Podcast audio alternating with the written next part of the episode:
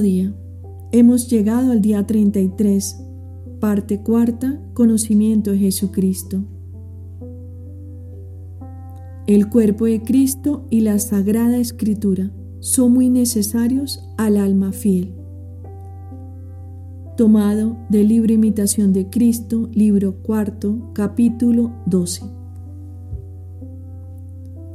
Oh dulcísimo Señor Jesús, cuánta es la dulzura del alma devota que se regala contigo en el banquete, donde no se le presenta otro manjar que su único amado, apetecible sobre todos los deseos de su corazón.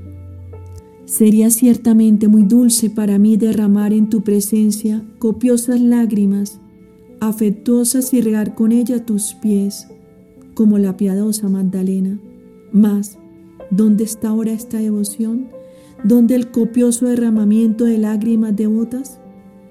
Por cierto, en tu presencia y en la de tus santos ángeles, todo mi corazón debería encenderse y llorar de gozo, porque en el sacramento te tengo verdaderamente presente, aunque encubierto bajo otra especie, porque el mirarte en tu propia y divina claridad no podría mis ojos resistirlo, ni el mundo entero subsistiría ante el resplandor de la gloria de tu majestad. Tienes pues consideración a mi debilidad cuando te ocultas bajo este sacramento. Tomado del Tratado de la Verdadera Devoción a la Santísima Virgen, números 261 265. Es menester practicar estas acciones en María. La Santísima Virgen es el verdadero paraíso terrenal del nuevo Adán, del cual el antiguo paraíso terrestre era solo figura. Hay pues en este paraíso terrenal riquezas, bellezas, singularidades y dulzuras inexplicables que el nuevo Adán, Jesucristo, dejó en él.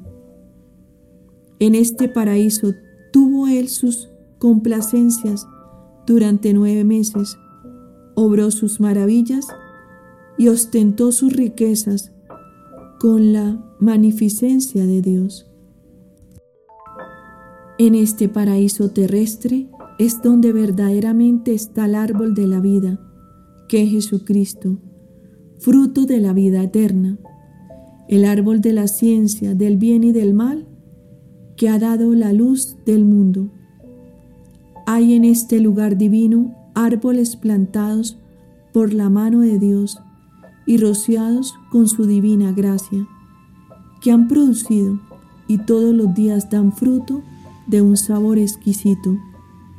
Solamente el Espíritu Santo puede hacer conocer la verdad escondida bajo las figuras de las cosas materiales.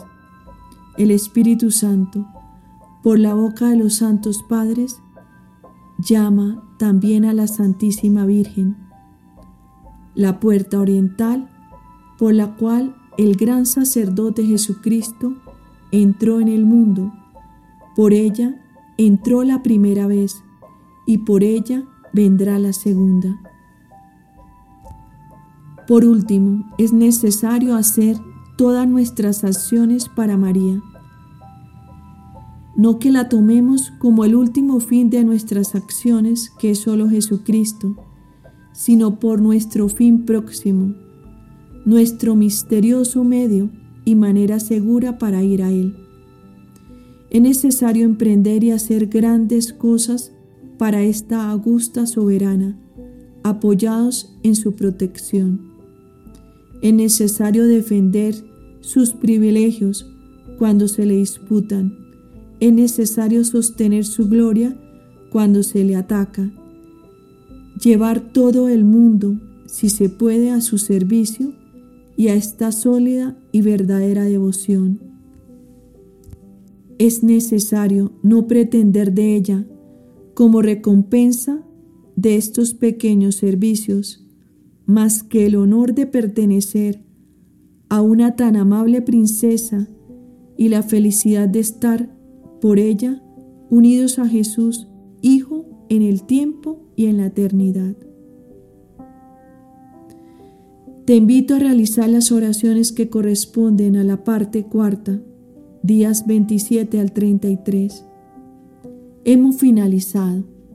Estamos preparados para podernos consagrar a Jesús por María, la Madre de la Divina Gracia, la que desata los nudos de nuestra vida, del lazo conyugal de nuestra familia, junto a su amadísimo esposo, San José. Les dejaré todo lo que corresponde al día de la consagración. Felicitaciones, lo has logrado